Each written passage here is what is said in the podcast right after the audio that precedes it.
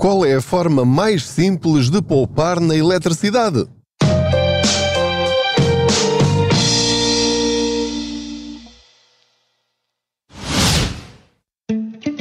O depósito especial AB do Ativo Banco tem muitas vantagens. Uma TANB de 3,5% com mínimo de constituição de depósito de 500 euros recebe juros em 6 meses e não tem de ficar com o dinheiro preso até ao final do prazo. Mas aproveite, enquanto ainda é um segredo. TINB 3,50%. TINL 2,52%. Mínimo de constituição por depósito 500 euros. Máximo de constituição por depósito sem limite. Prazo 180 dias, não renovável. Não são permitidos reforços. É permitida a mobilização antecipada, parcial ou total, a qualquer momento da vigência do depósito a prazo, com penalização de 100% aplicada aos juros contados sobre o montante mobilizado no respectivo período e ainda não pagos. Informe-se em ativobanco.pt. Olá, eu sou o Pedro Anderson, jornalista especializado em finanças pessoais e aproveito as minhas viagens de carro para falar consigo sobre dinheiro. Faço de conta que você vai sentado ou sentada aqui ao meu lado, no lugar do Pendura, e juntos vamos conversando sobre formas de termos mais dinheiro ao fim de cada mês, ao fim de cada ano. Ora, hoje trago-vos a pergunta de uma senhora chamada Ana que hum, sempre esteve na mesma empresa de eletricidade, suponho que já estejam a imaginar qual, e ela tem alguns argumentos para se manter nessa empresa. E pergunta no final, enfim, como é que se faz então para gastar menos dinheiro nesta fatura que todos nós, todos os portugueses têm, que é a fatura da eletricidade. Mas antes de mais, vamos à pergunta, porque é uma atitude típica de uma enormíssima parte dos portugueses. Vamos a isso. Boa noite, Pedro. Obrigada pela ajuda. Sempre tive o meu tarifário de eletricidade na EDP. Achei sempre mais credível, eh, de confiança, e acho que isto andarmos sempre a trocar de operadores dá algum trabalho e, e sinceramente não sei como fazer. Um, o que é facto é que em tempos de crise e de aumentos, não é? Temos que ver o que é o melhor. Uh, qual a sugestão para, para pouparmos na eletricidade? Mudar de empresa? Ver os tarifários? Como posso fazer? Obrigada, bem-aja. Boa noite.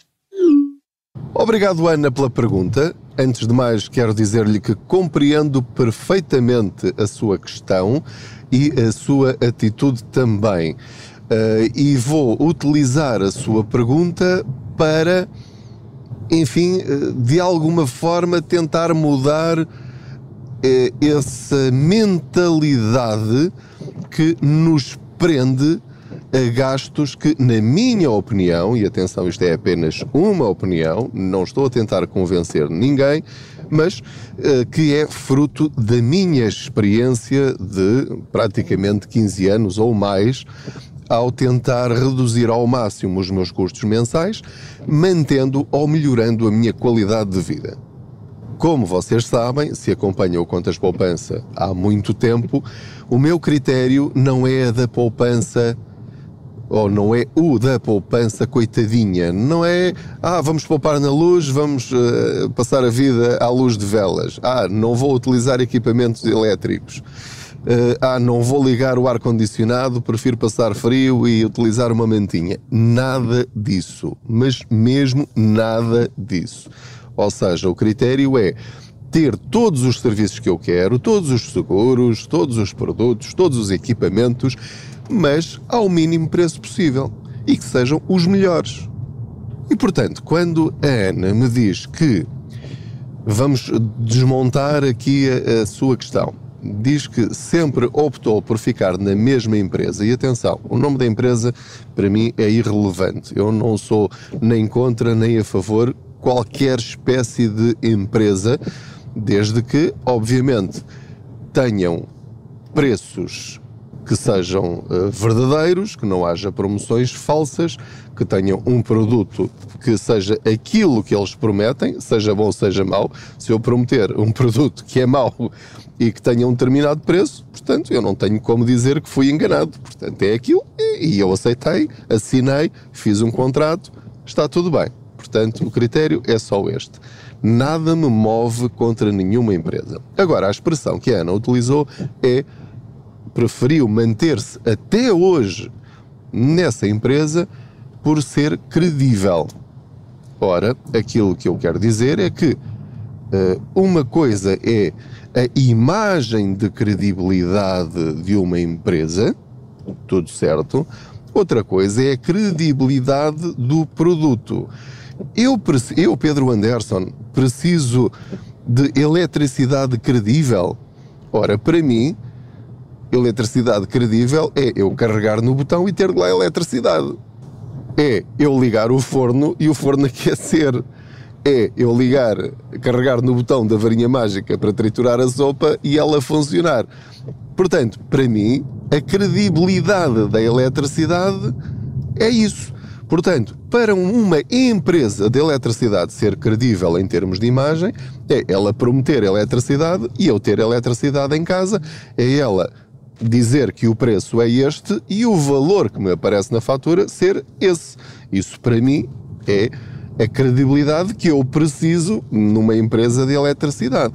Agora repare, imagine que tem uh, dois supermercados, um ao lado do outro, e vendem exatamente os mesmos serviços, os mesmos produtos, o mesmo shampoo, o mesmo detergente.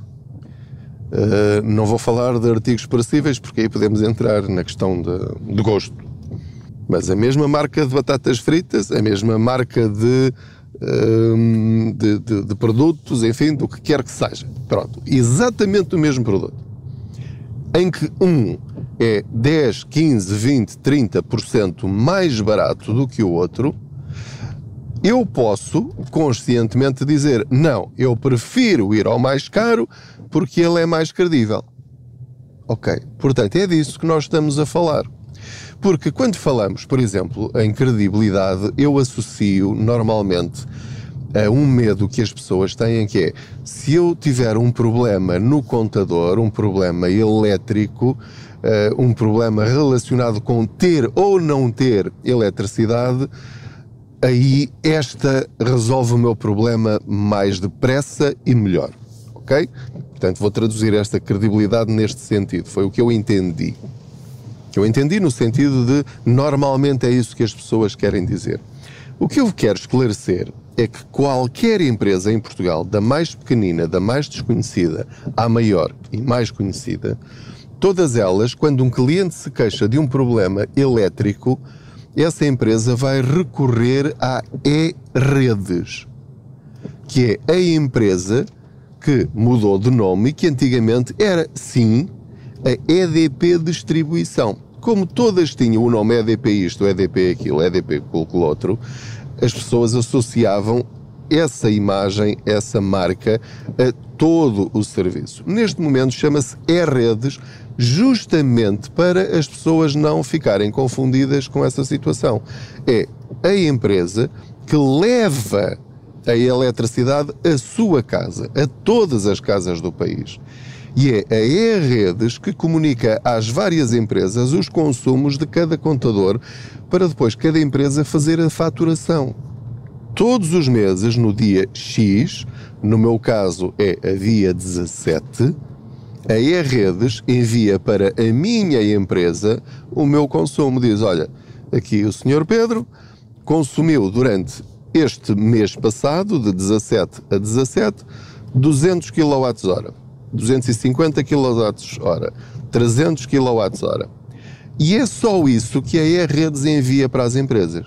E agora, a minha empresa, como eu contratei com ela um serviço por um determinado preço, vamos imaginar, por exemplo, 13 cêntimos por quilowatt-hora, eles multiplicam 300 vezes 13 cêntimos, depois aplicam todos os IVAs e taxinhas e tudo aquilo que devem aplicar, incluindo os descontos que eu contratei, e o valor que dá é aquilo que eu pago. Portanto, ser esta empresa, ou ser a EDP, ou a Iberdrola, ou a Galp, ou a Plenitude, ou a Copérnico, ou a Lisboa, ou qualquer uma das outras, funciona assim. A E-Redes envia para a ANA, envia para a ANA não, envia para a sua empresa, da ANA, e diz: Aqui a dona Ana consumiu 200 ou 300 kWh neste período de faturação.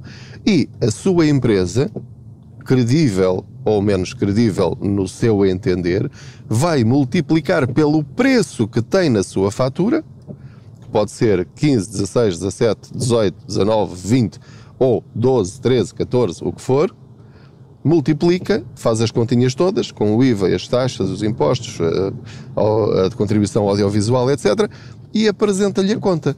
Portanto, quando me pergunta o que é que tem de fazer para poupar na eletricidade, sim, esse é o primeiro critério.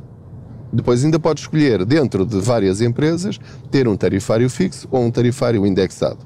Pelo que eu entendi do seu perfil de consumo e do seu perfil de consumidora, não vá para o indexado porque é alguém que não quer ter esse trabalho. Quando fala em trabalho de mudar, eu quero que a Ana compreenda e todos os outros que nos estão a ouvir que o trabalho é praticamente zero. Quando alguém me diz que dá muito trabalho mudar de empresa de eletricidade, a minha primeira pergunta é: quando é que foi a última vez que mudou de empresa de eletricidade? Porque, muito sinceramente, em 10 minutos, e a maior parte do tempo, em, em princípio, será até atenderem, né? porque às vezes está ali aquela musiquinha de elevador. Né? Mas depois, a partir do momento em que nos atendem, eles querem saber os dados que estão na sua fatura atual que é uh, o, o, o, vamos chamar-lhe o bilhete de identidade do seu contador, que é para não confundir, portanto, para não fazer as contas, nem fazer um novo contrato com, com, com o nome e morada do seu vizinho, portanto, cada contador tem o seu número, o CPE, e, portanto, vão pedir-lhe esse número, uh, vão uh, confirmar os seus dados de, de morada, o seu nome, os seus dados fiscais, vão perguntar-lhe qual é a, eh, a potência contratada que quer contratar, vão ler-lhe o contrato dizendo que estes são os preços, esta é a potência contratada e as condições do contrato, sejam elas quais forem, e depois de dizer sim, aceito, desliga o telefone e pronto. E depois é esperar alguns dias, 3, 4, 5, 7 dias, às vezes uh, uma semana, duas, uh, até receber uma mensagem a dizer o seu contrato está ativo. Portanto, não tem de enviar um e-mail e um documento com a assinatura reconhecida para fechar o outro contrato da outra empresa. Não, é a nova empresa que trata de tudo com a antiga. O conselho que eu dou, e repito, é ter sempre uma fotografia ao contador no dia em que fizer o novo contrato, para, no caso de depois a empresa antiga fazer acertos, ter a certeza de que não há aí algum erro e que estará a existir aí algum engano. Não acredito que haja enganos propositados, quer dizer, nada me leva a pensar nisso, mas por vezes há falhas nas leituras e, portanto, assim sabe com que valor começa na nova empresa e com que valor terminou na empresa antiga. Isto é para o caso de, no futuro, surgir um conflito em relação ao fecho do contrato anterior e em relação ao início do contrato seguinte. Aconselho também a perguntar, quando fizer o contrato, qual é o dia ideal para enviar a contagem. E basta fazer isso enfim, o ideal era fazer sempre, enquanto não tiver um contador inteligente que envie de facto os dados para a redes. Mas enquanto isso não acontecer, pelo menos no primeiro mês, nessa data específica, vai ver o valor que está no contador e envia pelo método que a sua empresa disser para não ter estimativas no primeiro mês. Porque muitas vezes as pessoas pensam, pensam não, interpretam a primeira fatura que é demasiado elevada para aquilo que estavam à espera, fizeram as suas continhas de cabeça e acham que vão poupar 15, 20, 30 euros e depois aparece uma fatura igual ou até superior. Normalmente são estimativas. Como não têm um histórico, eles põem lá um nome, obviamente que não os prejudica a eles, uh, e depois acertam quando fizerem a primeira contagem real. Portanto, esta é uma dica, esta é uma dica para evitar essa primeira fatura demasiado elevada, que depois é corrigida nos meses seguintes, mas é, um, é uma experiência desnecessária. Agora, entretanto, e partindo do princípio que a Ana não quer mudar de empresa, aí só há uma forma de poupar, que é consumir menos. E nós desperdiçamos muita energia. Uh, deixamos as luzes ligadas quando não estamos lá. Isto é conselhos de velho de pai, não é? Uh, quer dizer, sais do quarto, desligas as luzes. uh, usas o forno, fazes dois pratos ao mesmo tempo, fazes o prato e o bolo, ou aproveitas o facto de estares a utilizar o forno para cozinhar várias coisas ou durante mais tempo mudar as lâmpadas todas para LED, como é óbvio. Espero que isso já, já seja uma sugestão para si, que já tenha feito isso há muito tempo. Portanto, é o consumo depois, tenham atenção também a questão do biohorário. Há pessoas que acham que simplesmente por terem tarifa biohorária que estão a poupar. Não, às vezes estão. Olá, viva, bom dia. Uh, muitas vezes estão um, a desperdiçar dinheiro porque não sabem usar o biohorário. O biohorário é para as pessoas que não gastam eletricidade quase nenhuma durante o dia e que concentram todas as máquinas e todos os consumos relevantes à noite. E há pessoas que têm o biorário achando que eh, se trata de uma poupança milagrosa e continuam a utilizar a maior parte dos gastos antes das 10 da noite. Ou seja, é um desperdício ridículo, não de energia, porque vai gastar exatamente a mesma energia, mas um desperdício de um tarifário que, obviamente, é desadequado para si e para a sua família. Outra sugestão que lhe quero dar é, caso tenha essa possibilidade, instale pelo menos um painel solar fotovoltaico para produzir eletricidade. Se puder aproveitar apoios do Estado, neste momento não há, uh, à exceção das pessoas com uh, tarifa social de energia, já houve o Fundo Ambiental, que eu aproveitei, em que devolveram, uh, reembolsaram 85% do valor que eu gastei. Instalei nessa altura cinco painéis solares. E isso faz com que eu, por exemplo, entre as 9 da manhã e às 6 da tarde, bem, no inverno não, não, é mais cedo, às 5 da tarde, eu não consumo nada da rede. Portanto, é tudo produzido basicamente pelo meu painel solar. Deixa-me só aqui parar o carro. Já está. Está tudo ok? Sim. Portanto, mas ter cinco painéis solares ou mais do que um painel solar é só para pessoas que estão sempre em casa a consumir energia durante o dia. Tenham atenção também, eh, porque isso acontece muitas vezes, termos a potência contratada demasiado elevada para as nossas necessidades, ou seja, 345 eh, desde que não ligue máquinas, muitas máquinas ao mesmo tempo, é suficiente para a maior parte das famílias. A seguir é 4.6, que é aquela que eu tenho, porque gosto de ligar mais máquinas uh, sem o quadro ir abaixo e chega perfeitamente, e somos quatro lá em casa. Uh, portanto, 4.6. Acima de 4.6, quer dizer, se calhar é, é porque tem equipamentos muito específicos que precisa manter ligados. Repare que a diferença entre uma potência contratada mais baixa e uma mais alta pode ser de 10, 15 euros por mês.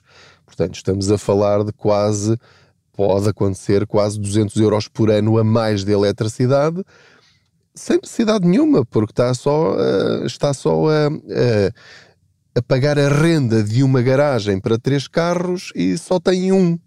E, portanto, está a pagar um luxo, se calhar, desnecessário. E, portanto, é, é, voltando ao exemplo da, da Ana, tem uma garagem boa, credível, mas que não usa. Ou pelo menos não usa em toda a sua potencialidade.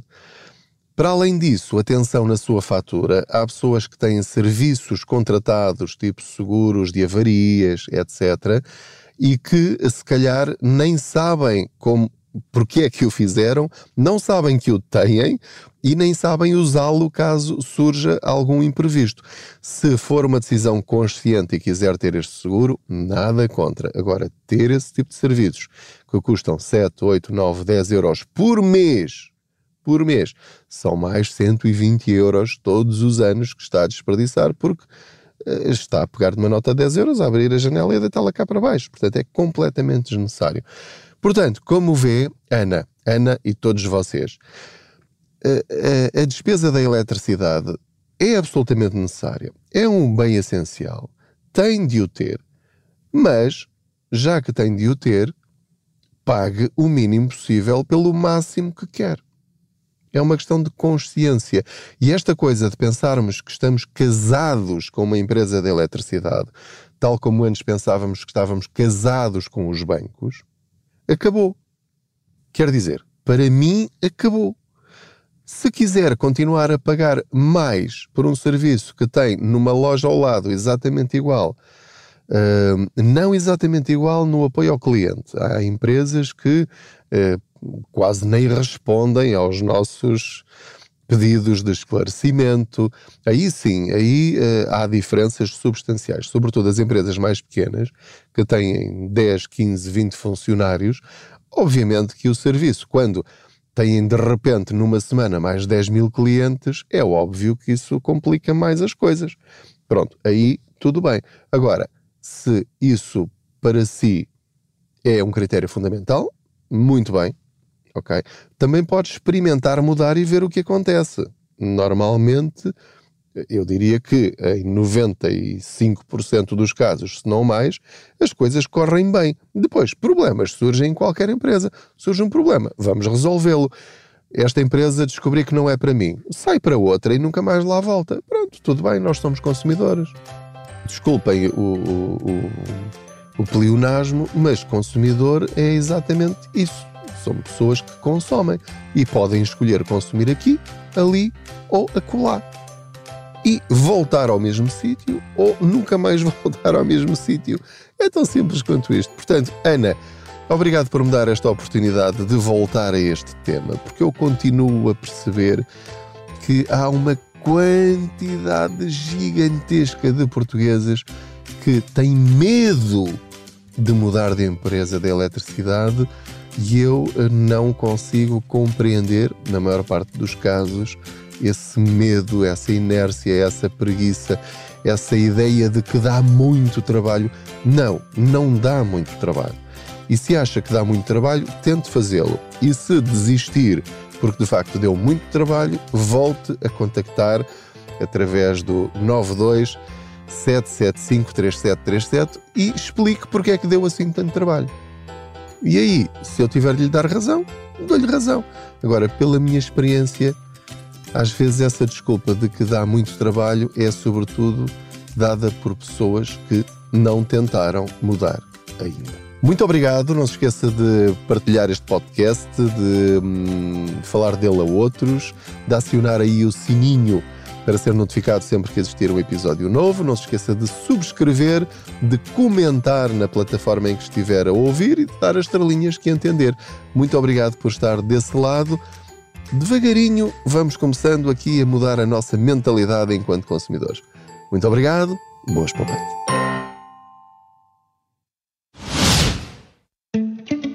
Depósito especial AB do Ativo Bank tem muitas vantagens. Uma TANB de 3,5% com mínimo de constituição de depósito de 500 euros recebe juros em 6 meses e não tem de ficar com o dinheiro preso até ao final do prazo. Mas aproveite, enquanto ainda é um segredo. TINB 3,50%. TINL 2,52%. Mínimo de constituição por depósito 500 euros. Máximo de constituição por depósito sem limite. Prazo 180 dias não renovável. Não são permitidos reforços. É permitida a mobilização antecipada, parcial ou total, a qualquer momento da vigência do depósito a prazo, com penalização de 100% aplicada aos juros contados sobre o montante mobilizado no respectivo período e ainda não pagos. Informe-se em ativobanco.pt.